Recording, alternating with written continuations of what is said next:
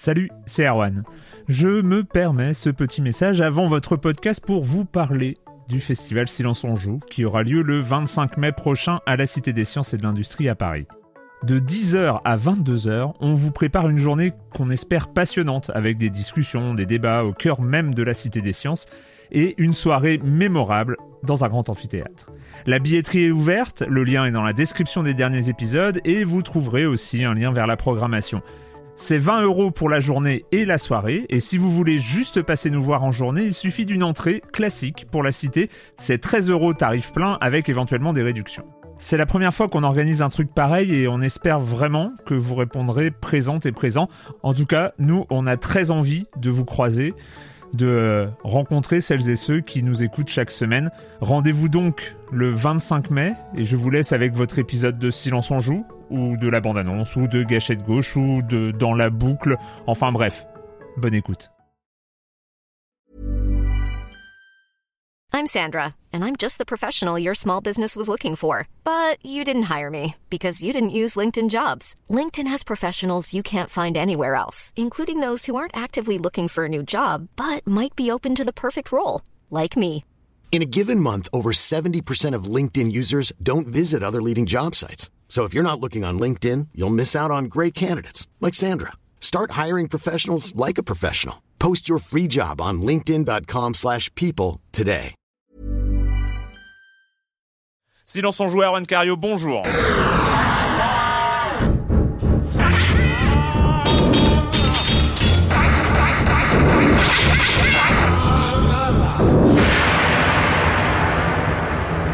Aujourd'hui, on va parler Steam, GTA, le com des coms. On fera un petit point sur deux petits jeux indépendants euh, qui ont sont nominés à l'IGF. Mass Effect 2, le jeu de la semaine. Monsieur Fall de TrickTrack.net et sa chronique jeu de société.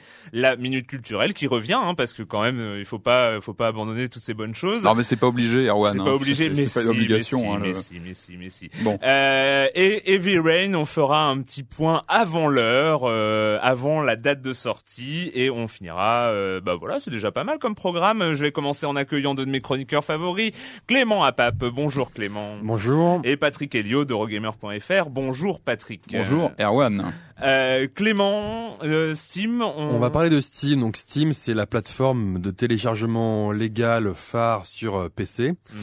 Et euh, Steam, on sait que ça marche. Enfin, nous, on adore. Enfin, je pense parler pour vous aussi. Enfin, moi, Oui. c'est un truc que j'aime beaucoup. Je précise d'ailleurs qu'il y a un groupe Steam Silence on joue. Voilà pour Tout à les fait. auditeurs intéressés. De- euh, il y a de euh, voilà. de le signaler. Et en fait, on savait pas jusqu'à maintenant euh, à quel point ça marchait, combien de gens ça touchait, etc. Et donc là, via Gamasutra, on a eu encore, on a eu enfin eu les, les infos. Alors Steam, aujourd'hui en 2009, euh, a augmenté son nombre d'inscriptions. de- Aujourd'hui en 2000. Pardon. Aujourd'hui, Pardon. je recommence. On a enregistré l'émission bien. en amont. Allez hop là. Non, il a augmenté effectivement son nombre d'inscrits de 25% en 2009 et donc aujourd'hui en 2010, euh, il a 25 millions de comptes actifs. De compte actif, C'est- c'est vrai que c'est-à-dire de c'est- gens qui jouent. Euh, de gens qui C'est jouent rare qu'on ait des chiffres sur Steam. C'est Ouais. quand même en général très très discret le, Très le nombre d'abonnés. Alors le- généralement, quand, quand quelqu'un est discret, c'est parce que généralement ça marche pas très bien. Et Là, euh, 25 millions, la ça peut le faire non. quand même. hein. Donc 25 millions, donc euh, donc il y a 25 millions de, de comptes qui sont susceptibles d'acheter et qui jouent à des jeux Steam, ce qui est ce qui est assez énorme. Euh, sinon en termes d'infos, il y a aussi 10 millions de, de profils donc de Steam Community qui ont été créés, donc Ouais. des profils pour le réseau le réseau social. Euh, et on sait, alors après au ter- en termes de vente, on sait pas exactement ce qu'il en est, mais on sait que ça a quand même largement augmenté. Donc euh, on peut dire que c'est une belle réussite et on leur souhaite. de- euh, depuis un lancement, c'était en même temps que Half-Life 2, si je dis pas de bêtises sur c'était, PC. C'était le, euh, le- ouais, ouais, donc le- ça fait euh, quelques années. ça donc fait, Euh, je sais pas, euh, ça 5, existait 7 ans. avant Je crois pas. euh, je- ah il me semble que ça avait été Ah en, bon, en tout cas, ça a été en même cette temps. Espèce de- qui, a fait, qui faisait bizarre au début quand Ouais. même. Lancement de. Half-Life 2, obligé de créer un On recevait le jeu, la Ouais, première, le- ouais. je me rappelle le premier soir, on pouvait pas l'installer parce que donc qu'il on fallait Steam et tout, ça marchait pas. Et Steam au début, il y a quand même eu de, comme- il y a quand même eu quelques problèmes. Ouais, c'est C'était clair. un peu la galère. Tu mettais 24 heures avant d'enregistrer ton jeu. C'était, mais maintenant, Maintenant, c'est vrai que c'est Maintenant, ça une roule pas mal. plateforme, Et euh, il y a une espèce d'évolution des modes de consommation où les gens sont peut-être plus à même d'acheter des jeux en ligne. euh, oui, parce qu'on donc on les achète en téléchargement. Ouais. euh, ça arrive directement sur l'ordinateur. euh, on se prend plus la tête pour les mettre à jour. on a son euh, compte euh, personnel, Voilà, machin, on, on a- on a plus à la mettre le jeu dedans, etc. Donc c'est pratique. Moi, ce que je trouve un peu dommage, mais comme beaucoup de gens évidemment, c'est que les prix euh, sont équivalents quasiment à ce Ouais. qu'on peut trouver euh, sur dans, dans le commerce. Donc ça, c'est le petit point négatif. Moi, il y en a, il y en a un autre, mais qui est lié et euh, voilà, et qui va, qui va augmenter euh, année après année. C'est ben comment je fais pour prêter mes jeux? Et oui. Ah, c'est et l'occasion. non, non, non, mais c'est, un gros, gros problème, quoi. C'est, euh, Bah, le- tu peux prêter ton compte Steam, ceci dit. Ouais, mais euh, non. C'est pas. Puis on trouve plein de, prêter ton- on trouve ouais. plein de vieux jeux d'aventure aussi sur Steam. hein. Ouais, on mais le souligne c'est- pas assez, mais il y a tous les LucasArts. euh, Et, et en dehors de tout ça, quand même, ça, ça a euh, aussi permis euh, l'essor des jeux indépendants. Et oui, Donc qui sont distribués, oui, oui. Voilà. Patrick, GTA. Et oui, alors une bonne news. nouvelle pour tous les fans de, de GTA qui en avaient un peu. GTA euh, 5. GTA 4. Non, non, GTA 5, Oh. c'est pas pour tout de suite. On va encore attendre un, un petit peu. Non, c'est une bonne nouvelle pour tous ceux qui en avaient marre d'aller euh, chez leurs potes pour pouvoir euh, essayer le, vous savez, les les les les, euh, les épisodes supplémentaires qui étaient sortis sur Xbox 360. Donc on était Ouais, obligé. Si on avait- des si on euh, avait un PC et voilà, si on avait un PC ou une PS3, on était obligé d'aller voir chez le copain à quoi ça ressemblait. Et là, ça y est, Rockstar vient d'annoncer que que ces deux épisodes supplément- supplémentaires arrivaient cette fois sur euh, donc sur PS3 et sur PC. Mhm. Euh, donc la date, ce serait le 30 mars, donc c'est D'accord. très bientôt. Euh, ce sera d'année fiscale, ouais. certainement Bon. proposé comme pour la Xbox, à la fois en version euh, téléchargeable, donc avec les deux épisodes. On rappelle que dedans on a deux donc deux, deux scénarios différents dans Lost and Damned qui est sorti euh, en- dans un premier temps, et puis Début après euh, 2009, Ballad of Gay Tony qui était sorti un petit peu plus récemment. Donc chacun euh, achetable séparément en téléchargement, donc sur le PSN ou Et sur, en euh, boîte. euh, sur PC et euh, donc en version boîte, compilation des deux, à un prix, euh, en tout cas sur Xbox, c'était assez intéressant. Donc je pense qu'on aura un, un prix aussi assez euh, assez Ouais, agressif mais moi, sur, moi, euh, moi, sur je serais les étonné de, de voir sur les deux à versions. combien ça va se vendre, bah, parce que même si oh, même- sur PS3 quand même, il y a pas mal de gens qui Ils l'attendent. sont un hein. peu, ils sont un peu Ouais. géniaux ces épisodes. Hein. Ça prolonge vraiment l'expérience. Bon, GTA 4, on va pas Moi, revenir sur le- GTA 4. moi, mais- moi, le, le- ma, ma, mon, ma petite curiosité, c'est combien Microsoft a raqué Et pour oui, avoir une exclue de c'est 15 clair, mois. Ils ont une belle exclue. hein. C'est clair 14-15 que- mois sur euh, sur les DLC. euh, À mon avis, il y a beaucoup de fans qui ont GTA. craqué, qui sont peut-être acheté une Xbox ou qui ont Je sais pas, je sais emprunté pas. une console. Mais pour à mon avis, jouer, euh. Microsoft a payé très, cher, cher, très, ouais. très, Ouais. très cher. En tout cas, voilà, ça arrive sur les, les deux autres bécanes. Le com des com de la semaine dernière avec euh, Cytoplasme euh, qui euh, est un petit peu euh, critique face à parce que voilà on a on a dit du mal de jeu euh, la semaine dernière euh, Da- Dark Void et, euh, et Vancouver. Et Cytoplasme qui dit euh, Moi j'aime bien quand nos chroniqueurs n'aiment pas un jeu. Erwan, tout gentil, s'excuse presque de trouver ça mauvais. On essaye de trouver quelques points positifs et ça te finit toujours par S'il coûtait 30 euros, on vous le conseillerait, mais il coûte le double. Pourtant, pourtant, on a eu un Erwan énervé la semaine dernière. Ah ouais, il, était, euh, euh, il était remonté, Erwan. Et donc Cytoplasme continue. Euh, bah moi je suis pas d'accord. Il y a pléthore de jeux sur le marché. Je n'ai pas un nombre d'heures infini à consacrer aux jeux vidéo. Alors je préfère un jeu, acheter un jeu vraiment bon, cher, euh, qui me procurera du plaisir pendant plus de 20 heures, que deux jeux passables et bon marché qui me distrairont vaguement deux heures. Et je ne pense pas être le seul. Euh, c'est vrai qu'on a toujours cette tendance à dire euh, oui c'est parce que ça coûte 70 euros que euh, quand même c'est un scandale etc. Alors Dark Void c'était un petit peu différent. Dark Void c'est différent. hein. Dark- Il y avait Dark différents Void, euh, paramètres qui rentrent on, en on va pas compte, tirer hein. sur l'ambulance, mais Dark Void même avec 10 euros, je pense pas qu'on était euh, pour le Mais on, on, on, l'a, on a dit hein, des choses comme ça euh, sur le podcast euh, précédent. Ouais, sur Euh, Vancouver, ouais. peut-être- Sur Vancouver, non, peut-être. non, Ah, sur mais- Dark Void aussi. Mais euh, je crois que c'était plutôt peut-être pas toi, Patrick et moi, mais euh, c'est euh, moi, moi il y avait le côté. À quel sujet sur, euh, Bah si, euh, que c'est c'est un scandale parce qu'il coûte 70 euros et Sur que s'il coûtait moins cher, euh, Ah peut-être que. Dark Ouais. Void, c'est- c'est- Mais euh, à la limite, moi, moi, c'était dans l'idée que s'il avait été présenté à 20 euros ou quelque Exactement, chose, ouais. il aurait assumé son côté série Z du jeu Ouais, vidéo. ça, ouais, ouais. Et, et c'est là-dessus où j'aurais peut-être été plus tolérant. C'est euh, assumer un espèce de côté direct tout DVD euh, de l'industrie cinématographique, c'est-à-dire un, un truc tellement pas bon qu'on le sort même pas en salle et puis qu'on le sort discretos en DVD euh, et tout ça. Et, et s'il y avait euh, s'il y avait eu ce côté-là assumé dans Dark Void et pas euh, on fait comme si on était un triple A et euh, et, Ouais. et on et on lance ça, la sauce. qu'il entre en concurrence Et- avec des jeux qui sont. Mais bon, je comprends, je comprends la critique. S'il y a des jeux mauvais, voilà, ils sont mauvais et on peut passer à côté. Knuckles qui. Ah, on le connaît, Knuckles on- Oui, bah, et Cytoplasme aussi. Hein, il a déjà Ouais. été cité, je crois. je parlais du personnage, mais. Ah, pardon. Juste un passage, un remerciement pour cette émission avec deux jeux qu'on n'aura pas envie d'acheter. C'est rafraîchissant après toutes ces semaines remplies de titres qui faisaient baver d'envie. Et bah oui, hum, désolé Knuckles, mais euh, le truc c'est que ça sera qu'une émission parce que je crois que les semaines à venir et celle-ci euh, ça, ouais. vont Ouais. être un petit peu chargées.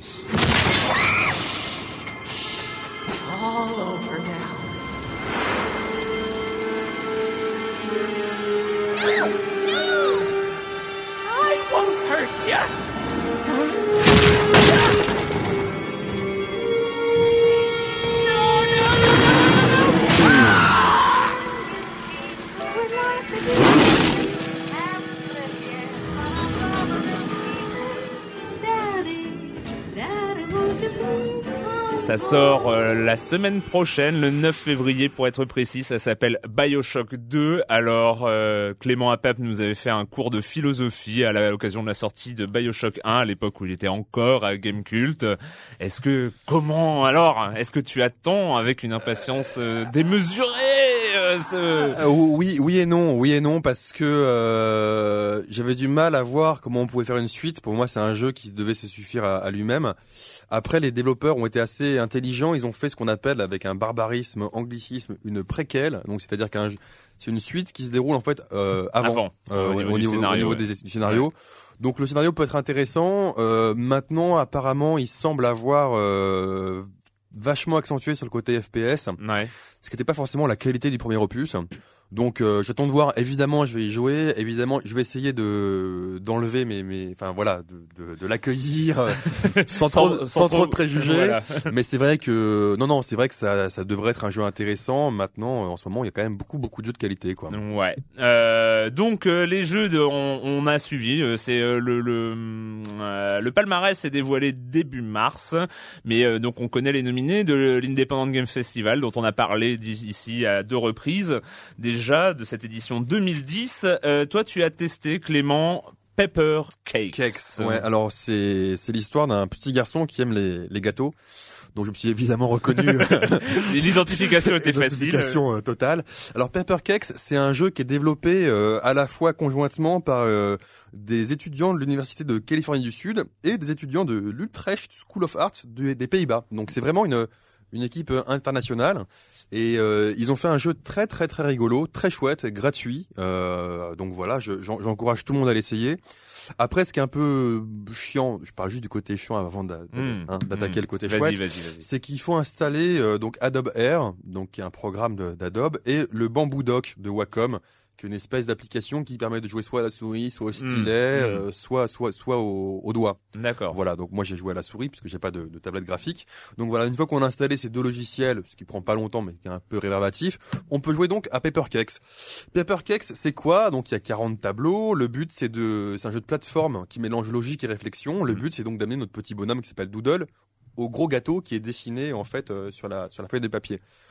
Et alors comment on- en fait euh, gé- généralement on- notre, notre bonhomme est sur une plateforme, il y a il y a le il y a le gros gâteau qui donne envie sur d'un autre côté et euh, les plateformes ne se joignent pas. Donc on ne sait pas comment le faire passer d'un endroit à l'autre.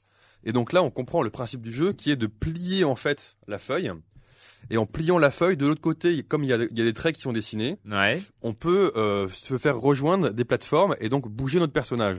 D'accord. Et donc au début c'est simple puisqu'on peut on peut on peut plier la feuille, la feuille qu'une fois. Donc on comprend très simplement. euh, On plie, on retourne la feuille, on fait avancer, on replie, on retourne la feuille. Donc voilà, ça, ça, hein, euh, c'est Mhm. c'est- assez simple. Et après, ça finit Et après, en on- origami. Et après on peut la plier plusieurs fois. et donc voilà, donc ça c'est assez complexe et euh, c'est un jeu très intelligent, c'est réflexif, c'est logique, euh, c'est bien fait. euh, Il y a un petit dessin d'écolier très très sympa. Il y y a une bonne bande son. Franchement, moi je serais prêt à payer pour ce jeu-là, même jusqu'à les 15-20 euros. Ah oui, Euh, carrément. ouais, ouais, ouais. Franchement, pour moi, c'est mieux que que World of Goo ou ce genre de jeu-là. Donc, c'est vraiment un jeu de, de, de un jeu vraiment qualitatif, euh, très très sympa. Paper Cakes. Paper Cakes, euh, bah, tapez sur Google un Paper Cakes et vous allez le trouver. Euh, la seule chose, le seul, la seule problématique, effectivement, c'est d'installer euh, les.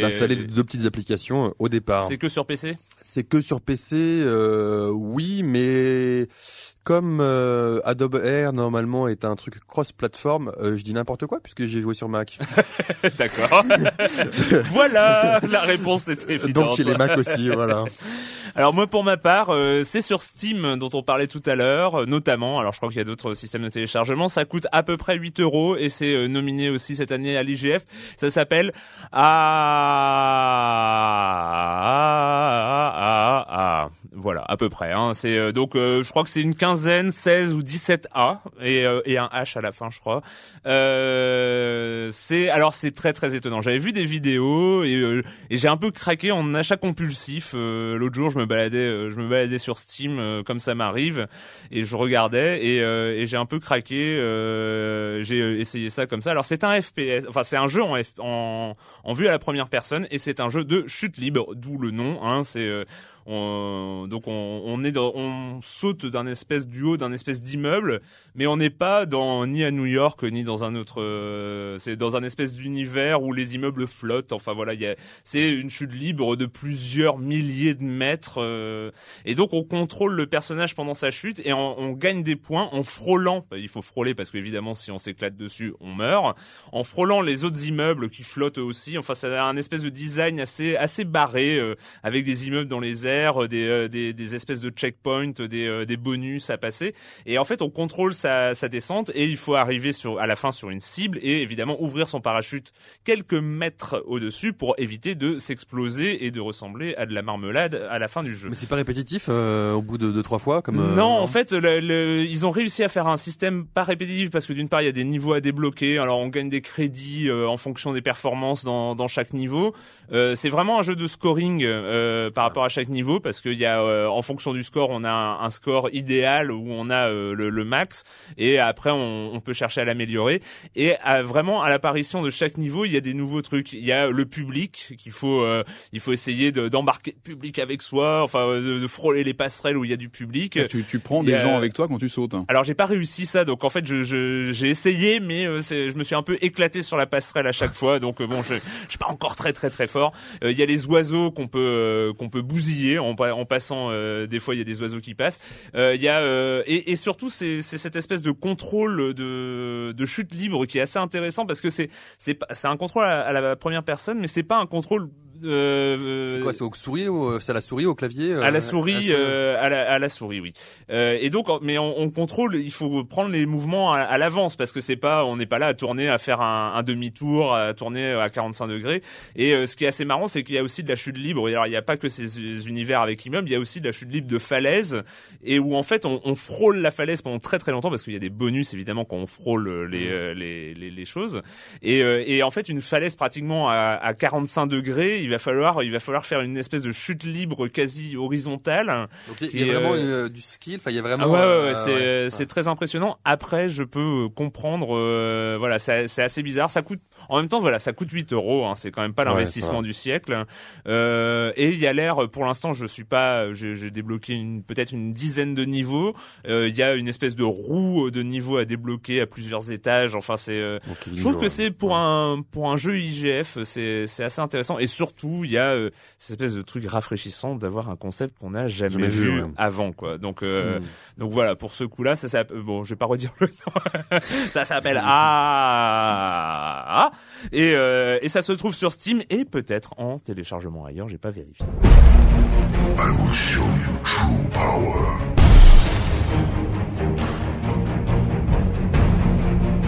We need a leader. And surround them with the brightest, the toughest, the deadliest allies we can find. Take the fight to the Collectors in person. Looking forward to the action. Attacking the Collectors would require passing through the Omega-4 relay. No ship has ever returned from doing so. The team will have to be strong. Their resolve unquestionable.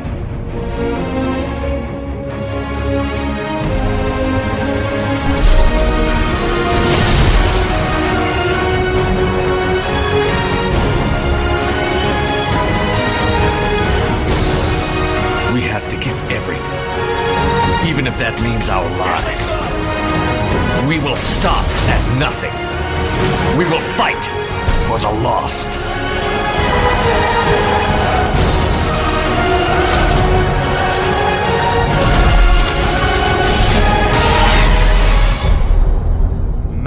Effect 2. Alors euh, c'est c'est impressionnant, hein. c'est euh, c'est vraiment une bande annonce de de film euh, avec la clair. musique, avec euh, les voix qui arrivent au bon moment. Enfin franchement, Ah dans- ouais. quand on entend ça dans la tête, on a euh, voilà c'est c'est un film, c'est un. Mais D'ailleurs, c'est c'est assez étonnant parce que euh, c'est une bande-annonce qu'on voit euh, beaucoup au cinéma.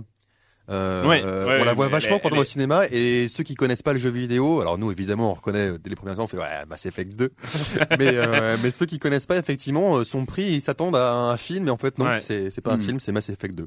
Voilà, Mass Effect 2, donc euh, après une semaine un petit peu vide la semaine dernière quand on parlait euh, quand on en parlait tout à l'heure. Voilà, le gros jeu, euh, ça revient, voilà, cette rentrée est définitivement une très très très grosse. Je crois que c'est une rentrée assez historique, un début d'année assez historique dans le jeu Clairement, vidéo. Ouais. Euh, Gros On n'a pas vu ça depuis 82, n'est-ce pas 83 était plus euh, plus porteur encore. 84 avec Kitty, excuse-moi. Euh... 84 non, E.T., non, non. pardon, 82. Erwan, je oh me là, là, c'est oui, possible. oui, non, non, pardon. Excuse-moi, là, je, je sais pas ce qui m'a pris. Bon, bref, on revient à Mass Effect 2. Euh, Clément, allez, on commence par toi. Euh, ouais, alors Mass Effect 2, ben, euh, Litote, c'est c'est c'est la suite, euh, même pas Litote, c'est la suite du 1. Voilà. Euh, en fait, ce qui est assez intéressant, c'est que c'est une trilogie qui a été, euh, qui on a le savait dès le départ. dès hein. le départ. Donc Mm. voilà, donc c'est c'est un jeu qui suit euh, vraiment le premier. Ça avait été annoncé dès le premier. Ouais, dès le premier. Dès, le on premier, même était face à euh, une trilogie, ouais, ouais. ouais, une face à une trilogie. Euh, alors moi j'ai vraiment aimé, euh, j'ai vraiment aimé. Donc c'est un jeu. Le premier était plus jeu de rôle, celui-là est plus space opéra. Euh, enfin, Et ça reste- action. et action. Mm. C'est plus un jeu de, de tir à la troisième personne euh, dans son gameplay. Euh, je sais pas tellement c'est riche, je sais je sais pas comment l'aborder. Euh, Allez, mais- fais un effort. mais disons que le premier, le premier pour moi, il avait pas mal de défauts. On avait, on mettait du temps à rentrer dedans. Il y avait, il y avait des phases un peu vides, etc. Là, le gameplay était vachement plus concentré. L'histoire est très concentrée. Donc c'est une épopée galactique. On suit une épopée galactique. On est le capitaine Shepard, donc euh, survivant du, du premier opus, qui peut être soit un garçon, soit une fille. Moi, j'ai Ouais. fait, moi j'ai fait une fille Commandant Shepard. euh, commandant Shepard, euh, dont le but est de sauver l'humanité. Euh, et pour cela, il doit réunir euh, le- les meilleurs mercenaires de la galaxie. Donc notre histoire, on va en fait de système en système pour trouver les meilleurs, euh, les meilleurs mercenaires qui existent. Voilà, face à une menace, De euh, différentes les, races. les, les moissonneurs Voilà. et les récolteurs, donc euh, qui ont une légère tendance à, à débarquer sur les colonies humaines et, et- à rafler tout le monde. Voilà. euh, Et donc, euh, et donc le gameplay tourne autour de ça, c'est-à-dire qu'à chaque fois qu'on fait une mission, on peut avoir que deux mercenaires avec nous. voilà, c'est le, c'est le système BioWare, hein, bien système connu, BioWare. euh, bien, bien connu depuis KOTOR. Donc, on euh, incarne, on incarne un personnage, donc le commandant Shepard, euh, aidé de deux, de deux, euh, de deux de nos mercenaires Mm. qu'on choisit selon les capacités qu'ils ont. C'est un, c'est un univers qui se rapproche, on va dire, un petit peu de Star Wars dans l'idée, parce qu'il y a donc il y a beaucoup de races différentes. Mm. Euh, Il y a des, donc il y a des armes, il y a des armes euh, classiques, un pistolet mitrailleur, fusil, euh, fusil à lunettes. Et il y a beaucoup de pouvoirs magiques, des, des pouvoirs de télékinésie, des, pouvoir biotique, entre autres. biotiques. Et, euh, et du coup, enfin moi je trouve ça, euh, enfin tout rentre dans l'ordre parfaitement. C'est- Patrick, c'est un grand hein. jeu. Ouais. Alors moi, j'avoue tout de suite que j'y ai joué quelques heures, mais je suis euh, très loin de, bah, de l'expérience qu'a pu avoir Léo, qui a, qui a fait le test pour euh, Eurogamer.fr. Voilà. Je resitue le. Voilà, voilà. Hop. Et qui lui a fait déjà plusieurs euh, papiers. En fait, il a fait un test, il a réécrit en- ensuite sur euh, son expérience, etc. Donc il a, lui, il a vraiment flashé sur le jeu. Je vous renvoie à son article où il rentre vraiment dans le détail de de, de Mass Effect 2. Donc moi, j'ai joué beaucoup moins que lui. Moi, j'ai quelques heures seulement. J'ai lancé le jeu et et moi, ce que j'ai noté, c'est tout de suite, c'est enfin que le jeu était tout de suite scotchant. Moi, Ouais, j'ai ouais, ouais. c'est vrai que souvent un début de RPG un, action, ouais. Ouais. des fois ça peut prendre du temps. Dragon Age par exemple, au début, moi j'ai eu beaucoup de mal Ou à même Mass Effect 1. hein, c'était était, long, euh, Mass Effect 1, j'en ai pas un surtout, souvenir euh, surtout. monstrueux du premier Mass Effect, très franchement. Je l'ai pas fini à l'époque, mais m'avait pas marqué plus que ça. J'avais bien il, aimé il a, sans il, a, plus. il a marqué ceux qui l'ont fini. Hein. Voilà, moi, je l'ai pas je fini. connais quand même pas mal de gens. Et, moi, pour euh, ma part, je, je, je dois avouer que non plus. Mais je pense justement fini. que le fait que Mass marqué Effect, énormément ce gens. côté suite de Mass Effect 2, fait que tout de suite on est dans l'action immédiatement. Il n'y a pas de temps mort. C'est-à-dire que dès qu'on lance le jeu, tout de suite on rentre euh, tout de suite dans Mais le c'est système surtout un et dans le hein. scénario. C'est un, c'est un Ouais, choix. un hein, choix. Et je euh, trouve que c'est très bien fait. C'est que voilà, on lance le jeu et au bout de quelques heures, on est déjà, euh, on est en plein Alors, dedans. évidemment, Et- oui, pardon. Oui, non, non. euh, et moi, c'est vrai que j'étais plutôt surpris par le côté très action du jeu. Je m'attendais Ouais. plus à une composante RPG plus présente que ça. C'est vrai. Et en fait, on est vraiment vrai. sur un, sur un limite, sur un shooter euh, troisième personne, avec une composante évidemment jeu de rôle, avec euh, les spécificités de son équipage, de ses personnages. Mais on est quand même avant tout sur du jeu d'action. Oui, Et bah, bien fait, ah, d'ailleurs, et- moi, ça- ça me en convient tout à fait. on est dans le jeu d'action, mais on a, on a une histoire. Il y en a une profondeur on de jeu de rôle. Et ça, je trouve que ouais. c'est vraiment le mix euh, idéal. Enfin, moi, je trouve, moi qui suis pas un fan de jeu de rôle euh, dans l'absolu, je trouve que cette formule Ouais. jeu d'action avec un vrai background derrière des personnages Des et- dialogues. et, hein. des dialogues, comme tu dis, Dialogues, c'est vrai qu'il y a beaucoup ouais. de dialogues et ça, bah, on peut les zapper, on peut raccourcir aussi, on peut aller très vite et dire je, je bourrine et j'avance. Ou alors, voilà, si on se prend dans, dans l'histoire, c'est vrai qu'on peut vraiment développer les discussions avec les personnages. Et je trouve que là, il y a vraiment la bonne formule chez BioWare de ce, cette Voilà, action. ils ont, ils, ont, ils ont pris un risque parce que Et ça- oui, ça- ils s'appellent quand même euh, BioWare. Ils s'appellent quand même BioWare. Ils ont quand même une fanbase monstrueuse. De et ils gens qui sont quand même des- ils des puristes souvent du ils jeu de ont une rôle. fanbase de euh, une un, comment dire des fans hein, Ouais, voilà communauté, de, une communauté communauté, de- hein, on va appeler ça en français euh, de gens qui sont fanas de l'aspect jeu de rôle de et leur là, jeu. c'est vrai que ça peut. Et, et là, c'est un choix radical. ouais. C'est un choix radical qu'ils ont pris dans Mass Effect 2. C'est-à-dire que euh, le premier Mass Effect était vraiment la continuité des jeux BioWare. C'est-à-dire, euh, il y avait eu, euh, il y avait eu euh, KOTOR, Night of the Old Republic. euh, Il y avait eu euh, Jade Empire. Après, Il y avait déjà et- un pendant action, mais moins. euh, voilà, mais on, moins. on gardait, euh, moins on fort gardait l'aspect euh, jeu de rôle, euh, même si le passage à la 3D, donc avec les nouveaux moteurs BioWare, hein, donc on est, on, c'était forcément plus action, mais euh, mais garder cette composante de jeu de rôle qu'on retrouve dans Dragon Age euh, Ah, carrément, Origin, beaucoup euh, qui est- plus, qui est- euh, oui, beaucoup plus le même lent, système beaucoup de, plus, de moteur. Mais en fait, c'est- c'est c'est vrai, c'est vrai que ceux qui veulent euh, voir les, il y a quelques, il y a quelques choix effectivement radicaux dans le gameplay. Ils ont simplifié l'arbre de compétences, ils ont Mhm. simplifié Ouais, ça beaucoup va de choses. vite. En deux clics, on Mais au choisit final, comment on fait ouais, au final, ils ouais. ont enlevé par exemple, euh, maintenant on peut plus aller dans, des- dans cette espèce de gros buggy sur les planètes désertées, le Mako, on peut plus aller. euh, Ouais, c'était pas terrible. c'était hein. très vide. En fait, ils ont, scènes, ils, ils ont resserré l'action, ils ont tout scénarisé. Il y a beaucoup. Voilà, et ils, ils ont c'est fait, pas mal. ouais. ils ont fait le choix et que moi je trouve très intéressant, c'est de nettoyer euh, finalement cet aspect RPG, euh, cet aspect jeu de rôle qui a quand même, euh, qui avait quand même des scories depuis euh, longtemps de l'histoire du, dans l'histoire du jeu vidéo. Je, je suis le premier à Mhm. partir très loin et très longtemps dans des jeux de rôle. Je suis le premier à aimer ça, mais quand même Mais il il y avait aimer, des il facilités, il y avait des facilités de game design dans les jeux de rôle euh, modernes euh, qui venaient de très loin Mhm. qui sont ces, ces espèces de phases à peu près sans intérêt, très vides, où il y a du combat qui s'enchaîne, où Pour il y a du gain d'XP, où il y a de- niveau, de- ouais. des choses comme ça. Là, on resserre, c'est-à-dire que finalement, c'est quoi le jeu de rôle? On va à l'essentiel Bah, en fait. Dans un jeu vidéo, aujourd'hui, le jeu de rôle, c'est euh, choisir un peu sa manière de jouer, son film. Et, Et, et là-dedans, ça marche. et hein. voilà, et là, Ouais, ça là, ça marche. et Oui, on- parce qu'on on sent bien qu'on n'est pas devant un jeu d'action décérébré. On le Ouais. sent en avançant. On, on fait des choix dans le scénario. euh, on a une évolution. On a des personnages qui. Qui C'est qui voient c'est leur- là où on leur s'éloigne du pur shooter, c'est-à-dire qu'on est vraiment dans, tu disais une épopée, et moi c'est l'aspect, épopée, ouais. c'est l'aspect épique. Euh, Voilà, on- euh, dès le départ, on a le sort de l'humanité sur ses Et épaules. même si on n'est pas un fanat de jeu de rôle, et ça, il faut vraiment Ouais, le souligner, ouais, parce que moi, c'est ce qui m'a vraiment marqué. Et est-ce que c'est pas la bonne formule finalement? Je sais pas Ah, a c'est une bonne question. C'est peut-être une bonne eh, Je pense qu'il faut toujours des jeux de rôle euh, purs et durs pour les fans qui veulent vraiment avoir ces systèmes de jeu, etc. Mais cette ouverture sur l'action, je la trouve vraiment intéressante. Non mais c'est- c'est c'est ouais, c'est vrai que moi euh, je veux pas le enfin c'est un très bon jeu hein, euh, voilà ça c'est ça c'est dit mais euh, moi c'est surtout le premier jeu depuis longtemps qui me scotche vraiment c'est-à-dire Mm. que euh, on va dire que le matin je me lève pas très tôt normalement et euh, et, Ça m'étonne. hein. et en ce moment je, bah, je me lève euh, je me lève euh, pour y jouer quoi donc Voilà. euh, donc voilà donc euh, sans passer pour un pour, pour un, pour un fou n'est-ce Voilà. pas? Euh, non non c'est un jeu c'est un c'est un jeu vraiment moi qui qui suis un peu blasé vous savez euh, 10 Mm. ans de jeux vidéo derrière soi blablabla blablabla 10 mais c'est mais c'est vrai je sais plus mais euh, ouais c'est non 10 mais ans, 10 ans, 10 ans, 10 ans 10 ans. professionnels Ah oui, rassures, là, Attention, attention J'ai commencé avec la, la PS2, moi, parce que attention. Hein. Mais euh, non, non, vraiment, c'est un jeu euh, que je trouve euh, excellent. Et puis euh, ouais. techniquement, il y a quand même des, des vraies évolutions par rapport au premier aussi. Oui, oui, oui, on est, on est, on- Il y, a, il y a quand même une vraie, euh, une, en termes de moteur, etc. Enfin, il est vraiment. Non mais surtout, euh, alors moi je sais pas si c'est parce la que route, quoi. j'ai joué sur PC et le premier j'ai joué sur Xbox et le PC franchement pour là le jeu, enfin la, la, la prise en main fantastique, Ouais. euh, quelques temps de chargement un peu trop long peut-être, mais oui, c'est euh, peut-être le point négatif, euh, enfin qui est pour moi un gros point négatif. Les chargements, hein, les jeux. c'est ouais, les, ouais, les temps de alors je sais plus par ouais. contre s'il est effectivement déconseillé au moins de 16 ou moins de 18 ans, Je ne sais pas. mais c'est un Euh, jeu, euh, enfin voilà, c'est un jeu qui Parce que dans les deux cas, je peux y jouer, donc Ouais. voilà. ça, nous va. faudra regarder. Non, c'est vrai que c'est intéressant. Voilà, c'est ce- c'est d'avoir fait un choix. Ils ont fait un choix Mass Effect 2. Un truc important aussi, c'est tout le, le background de tous les, les personnages secondaires qui est très Ouais. très développé, qui est très important, parce que souvent ils sont traités les personnages secondaires dans un jeu de ce genre un peu à l'arrache. euh, Là Ah bah, non, enfin il y a tout ça, un... ça, c'était déjà dans le premier. Hein, euh, Mass Effect 1 avait, avait déjà énormément euh, joué sur ces sur ces personnages secondaires.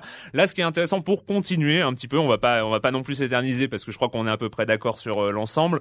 C'est euh, les missions. Bah voilà, euh, c'est vrai que dans dans un jeu de rôle, dans un jeu d'aventure comme ça, voilà, on est dans, face à un enchaînement de missions qu'on fait à peu près dans l'ordre qu'on veut, pas tout à fait, parce qu'on a des missions un peu impératives euh, et, et d'autres un peu plus optionnelles qu'on peut faire dans n'importe quel sens. C'est assez directif, en fait, et- hein. Effectivement, là, oui, là, c'est peut-être. euh, Ouais, il est un, petit peu directif. Ouais, il est un peu directif. Euh, pareil, même dans, dans l'organisation des missions, quand on est dans une mission, généralement dans un jeu de rôle, on a beaucoup euh, d'a- d'angles d'attaque euh, séparés, enfin différents. Là, c'est vrai que c'est assez dirigiste, mais au final, Donc ça va aussi dans, dans le sens Ouais. de, cette, de, de cette simplification, d'aller plus peut-être vers Ouais, l'action. mais au final, je trouve pas ça. Je trouve pas ça. Il est, il est euh, dirigiste sans forcément euh, avoir un effet Il couloir. ouais, ça. Il y, a, pas, il y a pas cet effet couloir de, des jeux action-aventure euh, d'aujourd'hui. Hein. Non, on puis n'est pas, a- on n'est pas à ce niveau-là. Et puis il y a toujours côté si loot. parfois il y, a, est, il y a euh, un peu, il y a un peu ce, ce côté couloir, mais euh, je, c'est pas, il est pas envahissant. Non, c'est Mais, pas. mais c'est vrai que chaque mission est ultra scénarisée et c'est bah franchement moi j'ai eu cette impression de, de jouer un, un- comme un épisode de série télé quoi. C'est comme si euh, Mass Effect c'était une saison euh, le ce Mass Effect 2 c'est comme si c'était une saison de série télé avec euh, chaque petite mission avec un début une fin un espèce de suspense Alors c'est c'est quoi de C'est plutôt euh, suspense, Galactica, de- Cosmos 99 Ouais, c'est mieux que ça, c'est ouais, c'est plutôt Battlestar Galactica hein, Ouais, c'est mieux que- c'est mieux que euh, ça, c'est mieux que non, ça. mieux que Battlestar Galactica. Ah, si, si, si, si, oh, oulala oulala Non, puis, et puis aussi ça nous change, ça nous change aussi des bah, des sempiternels orques et gobelins et machin. On a quand même un univers, euh, un univers assez intéressant, un univers euh, SF qui qui, qui nous Non change et un puis peu. euh, voilà, à chaque mission il y a des rebondissements. Enfin voilà, on est. Enfin, y a- bref. y a- voilà, bref, on va pas s'éterniser. Ce qui est intéressant, c'est qu'on se retrouve tous les deux, toi, euh, Clément, qui est plutôt fan de jeux de rôle, et moi, qui suis plus euh, porté action, et on se retrouve sur ce jeu. Donc, je, ouais, on se retrouve. je pense que c'est Ouais. voilà, C'est prouve beau. que euh, On va finir le jeu, l'émission en se tenant la main. Mass Effect 2 sur euh, 360 et PC. On va accueillir euh, maintenant Monsieur Fall, comme chaque semaine, Monsieur Fall de TrickTrack.net et sa chronique jeux de société. Bonjour Monsieur Fall. Bonjour mon cher Erwan, dans la vie il n'y a pas que l'amusement, il n'y a pas que le plaisir, il n'y a pas que la joie, le rire des enfants et les colombes, il y a aussi la guerre. Oui mon cher Erwan, le wargame. Je ne vous en ai jamais parlé, eh bien c'est une première, je vais vous parler d'un wargame. Qu'est-ce qu'un wargame? Eh bien c'est un jeu basé sur la guerre. Mais pas n'importe comment, pas n'importe quoi, en général on prend une vraie guerre, une qui a eu lieu, un vrai fait historique. Et là mon cher Erwan, je vous sens tout excité car je connais votre passion pour les chenilles en métal. Et oui, il s'agit de la bataille de Kourks, une bataille qui s'est déroulée en juillet et août 1943, considérée comme la plus grande bataille de chars de toute l'histoire de l'humanité. Et c'est Asynchron, un éditeur qui nous avait habitués jusque-là plutôt à des jeux sympathiques et familiaux, qui nous propose de revivre cette bataille grâce à Conflict of Heroes, un wargame donc pour 2 à 4 joueurs, mais quand je dis wargame, c'est plutôt entre le wargame et le jeu de plateau, j'appelle ça personnellement un warto. Alors mon cher Arwan, bien sûr, je sens poindre la question, qu'est-ce qui définirait d'après moi un warto? Eh bien c'est simple, un wargame, c'est beaucoup de matériel, c'est des tonnes de tables pour résoudre vos déplacements, les combats, ce char il pèse tant de tonnes, il se déplace de tant de millimètres, etc. Alors que là, c'est simplifié à l'extrême. Alors vous allez avoir du matériel dans la boîte, hein, elle fait plus de 3 kilos, vous allez la payer 70 euros à peu près, elle est vraiment bien bien remplie, mais tout est simplifié, il n'y a pas de table de résolution, euh, tout est représenté sur les petites tuiles que vous allez poser sur le, le- plateau anamorphique, c'est-à-dire que vous avez, vous avez plusieurs planches pour dessiner des terrains euh, variés et divers, euh, des petits villages, des petites forêts, une petite rivière, et vous allez devoir défendre vos positions, mais de manière simple. D'ailleurs, les règles sont ainsi faites que vous allez apprendre au fur et à mesure comment fonctionne chaque unité, puisque vous allez les introduire au fur et à mesure que vous apprenez les règles du jeu. C'est-à-dire que vous allez avoir un premier scénario dans lequel vous allez bouger que deux unités avec deux types de déplacements. Puis une fois que vous le maîtrisez, une fois que vous l'avez joué plusieurs fois, vous passez au scénario suivant. Vous allez introduire des chars, etc., etc. Bref, c'est extrêmement simple. Pour tout vous dire, moi, qui ne joue pas au wargame, voire qui déteste ça, j'ai joué, j'ai compris et j'ai gagné. Mon adversaire, bien sûr, euh, ayant joué de malchance, car il est question de G2D pour résoudre les combats. Je dis ça pour minimiser sa défaite, parce qu'il écoute cette émission et que je ne voudrais pas retourner le couteau dans la plaie, car lui est un vrai joueur de wargame. Voilà mon cher Arwan, c'était Conflict of Hero, Orage d'acier, un jeu signé Uwe Aker chez Asynchron Game pour 2 à 4 joueurs à partir de 12 ans, des durées de 60 minutes pour les scénarios les plus simples, 70 euros, un matériel vraiment énorme. À la semaine prochaine, mon cher Erwan. La semaine prochaine, Monsieur Fall, un Warto. euh, Je pense que c'est voilà, c'est. Tout est dit. Ouais, tout est dit. Conflict of Heroes, le Warto de la semaine. La minute culturelle, retour de la minute Ah bah culturelle. oui. Et oui, chers amis, hein, parce que c'est pas tout ça, mais vous vous étiez reposé la semaine dernière. Mais voilà, ça revient. Alors, euh, première question, pourquoi, pourquoi, pourquoi, pourquoi le premier Mass Effect a-t-il été interdit à Singapour avant de revenir, euh, mais il est interdit temporairement? Pourquoi? Euh, pour des scènes chaudes entre les personnages, non Il n'y avait pas des histoires de... Bravo, bravo, il a été interdit et après remis dans le commerce, euh, mais interdit au moins de 18 ans, euh, parce que il y avait une scène euh, en, euh, un peu euh, un peu chaude entre euh, un quoi, extraterrestre et une femme humaine. Ah ouais, qui, ouais, Enfin voilà, c'est c'est et et il y avait eu un espèce de mini scandale là-dessus, alors que franchement, Il avait été franchement, interdit, on ouais. était on était dans le cadre d'une scène Ça pouvait donner un envie petit aux peu, gens. euh, ouais, de de d'alien quoi. Ouais, ouais, envie- voilà, envie d'alien, hein, euh, voilà. Euh, en même temps, voilà, c'était pas hyper euh, sexuel quand même, hein, euh, qu'on rassure euh, les gens. Enfin bon, on rassure ou on les déçoit. Ouais, hein, enfin, voilà. Comment dire. Euh, Dans le deuxième, il faudra voir si dans le deuxième... Bien joué, bien joué, Patrick. Un point. Voilà, un point. Euh, on refera les comptes, hein, comme d'habitude, Bien à la sûr, fin de la bien sûr, hein, tout à fait, voilà. Euh, le compositeur de la musique de Mass Effect 2, Jack Wall. Je vous le dis son nom, c'est pas la question. ouais. A une longue carrière dans les musiques de jeux. Quel a été son premier jeu où il a utilisé un orchestre pour un Ah, c'est une bonne question. jeu? Parce que Jack Wall en a fait hein, des, on a fait des jeux. Hein, c'est. Mais elle, elle est bonne d'ailleurs la musique, euh, je Ouais, trouve, de ouais, Mass Effect ouais. 2. Ouais. Ouais, c'est clair. Elle porte bien le, pour, le genre pour, space pour tout dire, en attendant que vous réfléchissiez et vous cherchiez Non, dans mais votre je pense, mémoire. non, bah, je pense je- qu'on peut donner notre langue au Moi, je veux hein. dire Kotor, Kotor 1. Euh, eh bien, écoute, non, parce qu'il n'a pas fait la musique Ah bah de voilà, Kotor donc, 1. comme Donc, ça, euh, c'est- en fait, il s'agissait de Myst 3 Ah. Exil, euh, euh, pour lequel il avait gagné plusieurs prix notamment, et on le retrouve euh, en, euh, en tant que compositeur sur des titres comme Unreal 2, euh, Splinter Cell, Pandora Tomorrow, euh, Unreal 2. et après évidemment Jade Empire, euh, Mass Effect le premier et euh, Dungeon, Siege 2. Et alors deuxième question sur Jack Wall, parce que voilà, je, je Ah, vois que vous chouette. enchaînez. Ah bah chouette alors.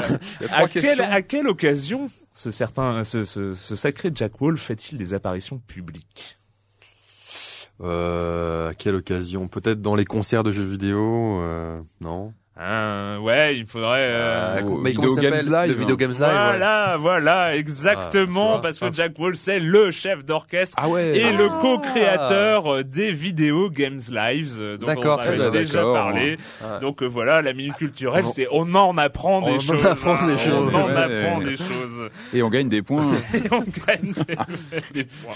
Voilà, c'est ça.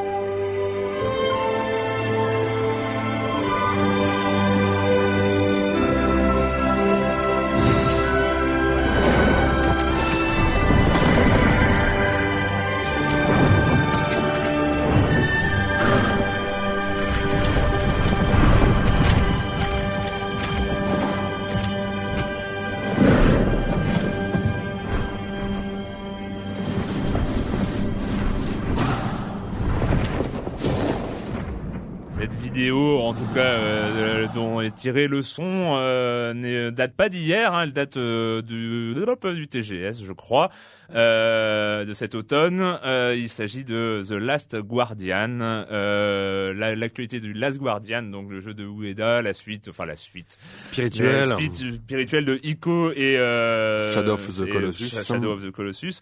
Euh, blablabla. Qu'est-ce qu'il y a? Voilà, voilà. Le site officiel a été lancé. le site officiel de The Last Guardian a été lancé et euh, Ueda a donné une interview à Famitsu euh, où on apprend. Alors là, on est plein de joie et de bonheur que en 2010 nous aurons d'autres informations Ah. sur le jeu.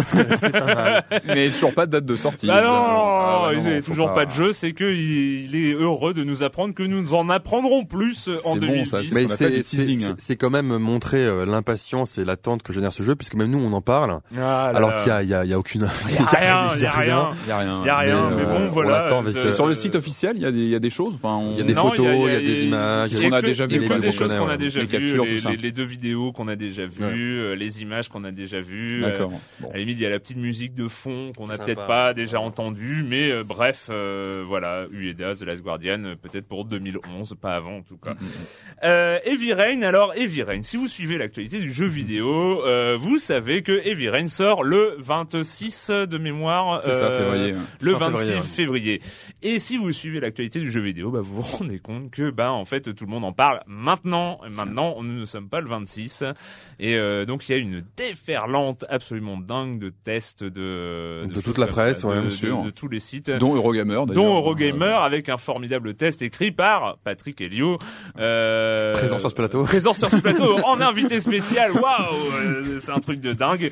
Euh, voilà, euh, on, se, on se demandait mais pourquoi en fait. euh, voilà. alors, ouais, ce qui est, ce qui est, bah, nous, on va parler, je pense qu'on va parler ici, évidemment, de ce jeu quand il sortira. Et ce qui est, ce qui est intéressant autour de, de ce titre, qui est développé donc par, euh, par une boîte française. Quantic Dream, David Cage. David Cage, le, le, le charismatique David Cage. Euh, je dis ça dans, sans, sans aucune méchanceté. hein. Et, euh, ce qui est intéressant, effectivement, c'est que c'est un jeu, on sait, on sait, et Patrick le sait parce qu'il a testé, mais pas nous. C'est un jeu un peu à part. C'est un jeu un peu différent. Mm. Et donc, euh, et donc. euh, Probablement pour ça, l'éditeur a décidé de, de, de le faire tester par les journalistes largement en amont. Et ce qui est intéressant, moi, ce qui me gêne un petit peu, c'est que, euh, enfin un petit peu, hein, pas, pas plus que ça, mais quand même, ce qui est gênant, c'est qu'effectivement, euh, j'ai l'impression que tout le monde suit la, la, la com de Sony là-dessus. C'est que tous les journalistes, même mes estimés ex-collègues de, de, de Gamecult, ont testé le jeu euh, selon le planning de Sony.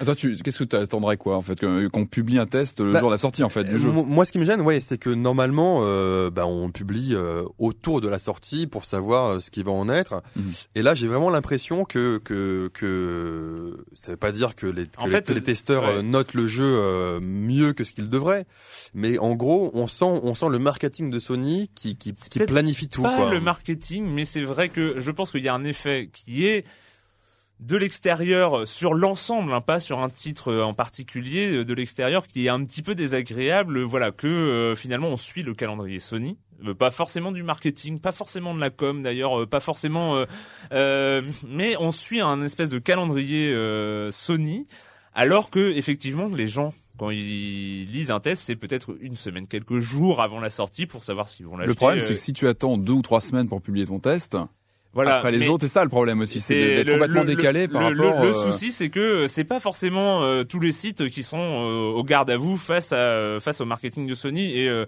loin de là, à mon avis, euh, sauf peut-être euh, quelques sites. On a déjà eu des affaires comme ça, euh, Ouais, ouais, mais passé, mais ouais. mais c'est pas de ça dont on parle. C'est qu'il y a un espèce d'effet d'emballement. euh, de tous les sites, c'est-à-dire que toi Eurogamer, euh, chez Eurogamer, euh, finalement vous l'avez sorti parce que vous saviez que tous les autres sites allaient sortir leur test parce et qu'on que a eu, voilà, on a si eu une vous date étiez pas dans, de, dans de- ce calendrier euh, de fin d'embargo et donc voilà. Et Et, c'est- moi, ce qui, pour moi, ce qui comptait, c'était d'avoir le tout le temps pour bien tester le jeu. Ça, je l'ai eu. Et pour Voilà. moi, c'est ça le principal, c'est d'avoir euh, Bien sûr. le, le temps pour bien tester le jeu. Bien sûr, mais en fait, ils arrivent à créer, euh, à créer. Enfin, c'est clair que du, du coup, enfin, on se dit ça avant. sur la boîte qui va sortir, euh, ils auront euh, les notes des magazines qui vont me donner une bonne note avec le machin. Moi, je trouve pas ça. Enfin voilà, j'ai pas, j'ai pas non plus joué le Chevalier les Blancs, mais je trouve ça. euh, Enfin.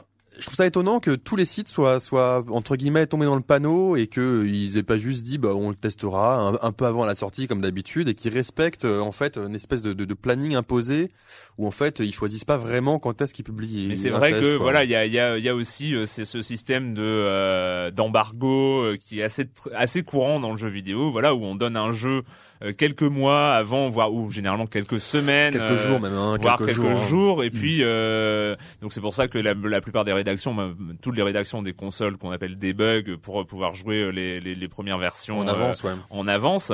Euh, mais c'est vrai que voilà. Alors quand on subit le planning, le calendrier des éditeurs parce que c'est lié à la date de sortie, bon voilà, il y a quelque chose de réel, quelque chose de.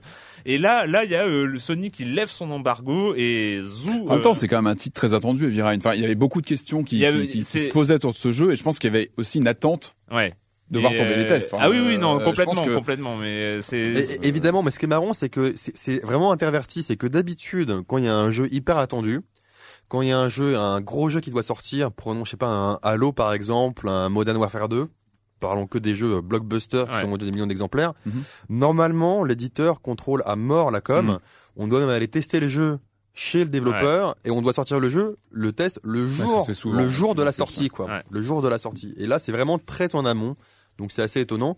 Mais je sais, mais en, mais en fait, en fait, c'est peut-être aussi On- pour une raison. Alors, je me posais la question, c'est que Sony ne sait pas où il met les pieds. peut-être. ouais. Et que peut-être qu'ils sont en train de tester De- leur de- de euh, voir, euh, la, la mise en place, leur budget com. euh, Ouais. et, euh, voilà, est-ce que il y aura euh, l'accueil de la presse? Est-ce que ça va euh, en- enchaîner sur un budget com plus important si les notes sont bonnes Enfin, ouais, euh, voilà, il y a, peut-être, ouais. ce genre de choses parce qu'ils savent pas où mettre les pieds. En tout Bon, cas, nous, on en parlera quand alors ici bah, on en parlera euh, la semaine de la sortie. Et Donc, moi, j'ai euh, assez hâte. hein, j'ai- assez hâte à cette émission. Moi aussi, hein, j'ai assez hâte. J'ai assez hâte d'y jouer d'ailleurs pour voir à quoi ça ressemble. Et j'ai assez hâte aussi à enregistrer cette émission. On va, on va voir. On se mettra peut-être sur la gueule. C'est possible. Il y, a- il y a de grandes chances. On en a fini cette semaine avec le jeu vidéo et la question rituelle. Et quand vous ne jouez pas, vous faites quoi, Clément? Alors je suis allé au cinéma euh, ces derniers jours et je suis alors on m'a forcé à voir deux films donc je vais parler rapidement des deux films. le premier c'est assez rigolo. Donc je suis allé voir euh, un film qui a fait 106 entrées le premier jour de sa de son exploitation donc ce qui est pas ce qui est pas beaucoup hein. Et donc c'est le Dans une Baltringue salle ou dans, dans dans- plusieurs dans salles? plusieurs- donc dans plusieurs salles. Donc c'est le Baltringue le film avec euh, Lagaffe Ouais, Il y a un beau, il y a un beau petit buzz autour. et de- comment de dire, film. j'ai jamais vu un film aussi euh, aussi aussi pourri, aussi au- aussi à chier, jamais aussi mal écrit, aussi enfin à tous les niveaux. Quand on pense qu'il a coûté 4 millions d'euros, ça fait mal hein, quand même. non, c'est vraiment c'est vraiment euh, une enfin ça L'avantage de ce film, c'est qu'après, on peut considérer qu'effectivement, euh, Uwe Boll fait, fait des bons films, ou euh, on, on, on, on- Ah. on revoit tous les autres films avec une autre, avec une- un autre regard. Alexandre d'écran.fr y était avec toi Ouais, ouais, a- et donc il a fait, euh, vous pouvez lire euh, son compte rendu Ah ouais. euh, sur le site. Bon, on y allait à 6, en fait, euh, six potes, on a décidé d'y aller, puis l'ouvreuse a failli avoir une attaque en nous voyant à 6, en disant, mon dieu, six personnes qui viennent voir ce film. Donc c'était, non, c'était très très mauvais, mais à mon avis, il sera culte du coup, euh, Vous tellement, avez il, boosté le box-office. tellement là, il était mauvais. Et l'autre film qu'on m'a forcé, qu'on m'a un peu tiré, j'avais pas trop envie d'aller le voir, c'est le dernier euh, Ozon, qui s'appelle Le Refuge, et euh, où on suit euh, Isabelle Carré qui incarne une euh, femme enceinte suite à la mort par overdose de, de son mari, donc euh, c'est une toxico. Ouais. Et donc elle va garder son bébé et, et on suit ça. Alors effectivement, le ça pi- change, hein. Voilà, le pitch a pas l'air euh, a pas l'air grandiose et euh, Bah, pourquoi pas bah, enfin, euh, disons que voilà, moi sur deux films ça me plaît T'as pas, pas fait les deux films dans la- l'un après l'autre quand même. Pas Non mais, enchaîné. non, non, mais assez rapidement. Et, euh, et en fait, j'ai, ça m'a gravement surpris. Vraiment, euh, je trouve François Ozon un, un excellent réalisateur. Moi j'aime beaucoup. Et ouais, il amène la chose de manière assez intéressante. C'est pas trop long, c'est bien rythmé, c'est bien pensé. C'est euh, non, non, ça, ça vraiment, j'ai une bonne surprise. Voilà, le refuge. Patrick. Ah, moi j'étais au cinéma aussi cette semaine hein, pour pas changer. Je pense qu'on n'était pas en la même salle hein, parce que moi j'ai essayé de trouver une salle où passait euh, le Black Dynamite. Je sais pas si vous avez entendu parler oui, de ce film. bien sûr. Euh, et bon, c'est pas facile à trouver, mal distribué. Donc ça, c'est un peu mon coup de gueule. Ça, ça m'énerve ces films sympas qui sont mal distribués. Et voilà, il faut ramer pour les trouver. Et super surprise ce film. Alors moi, j'avais vu la bande annonce. Black Dynamite. Et euh, Et donc, pour resituer, c'est un, un, grand retour de la Black Exploitation. Exactement. Black Exploitation, euh, un film récent qui était fait l'année dernière, mais euh, looké 70 avec tout, voilà, tout Ouais. euh, les décors, les Shaft, fringues. enfin, euh, voilà, Exactement, euh, looké culture 70. Shaft, hein. Les afros, les pattes exactement, exactement. Et euh, alors c'est c'est un vrai, euh, c'est un vrai bonheur. Moi j'avais très peur que ça tienne pas la longueur. C'est vrai que la bande annonce faisait rigoler, mais bon après il faut que le film tienne une heure, une heure et demie. Et franchement non, ça tient, ça tient vraiment euh, une heure et demie. Moi j'étais euh, mort de rire pendant pas mal de, sur pas mal de scènes. Et ce qui est génial, c'est qu'il y a un festival de faux raccords avec Ouais. euh, voilà les maquillages qui changent, etc. Dans- On dans- a même un- dans- une scène anthologique, le micro qui arrive dans le champ, Dans euh, le baltringue aussi, mais c'est de pas, c'est pas l'acteur. volontaire dans le baltringue. Bah là, c'est complètement volontaire et c'est c'est c'est c'est super volontaire et c'est vraiment une très bonne surprise. Donc euh, Black Dynamite et c'est vraiment enfin difficile à trouver. Il y a pas beaucoup de cinéma qui le passe, mais euh, si vous pouvez le voir, allez-y. C'est vraiment fandard. Ça vaut vraiment le coup. Alors moi j'ai commencé très très très très très très en retard. Euh, The Wire, enfin, enfin, Ah je me suis ouais, mis à The Wire. euh, et là cette fois c'est la bonne. euh, C'était la deuxième fois. C'est pas faux d'avoir voulu t'épousser. Hein. Voilà, et, euh, et franchement, là, donc là, je commence tout juste. Je vais être à la 6 ou 7 de la première saison, donc euh, moitié de la première saison, et euh, franchement, les arrêts- hein. enfin McNulty, euh, tout ça, enfin c'est c'est formidable. On m'avait dit, hein, on, on sait que c'est une des meilleures séries qui existent et qui a été tournée jusqu'ici, aux, aux côtés de, les- des Sopranos et des autres très grandes séries. Euh, franchement, ça très très bon, très Ouais, très bon. ouais. Voilà, je rien d'autre à dire parce que je pense que beaucoup de gens l'ont déjà vu, mais en tout cas pour ceux, ça s'appelle sur Alors, écoute. sur en écoute français. en français, ouais. Ça Voilà. s'appelle Sur écoute. Et ben voilà, c'est fini pour cette semaine. On se retrouve très bientôt pour parler de jeux vidéo sur l'IB Labo. Libé, labo,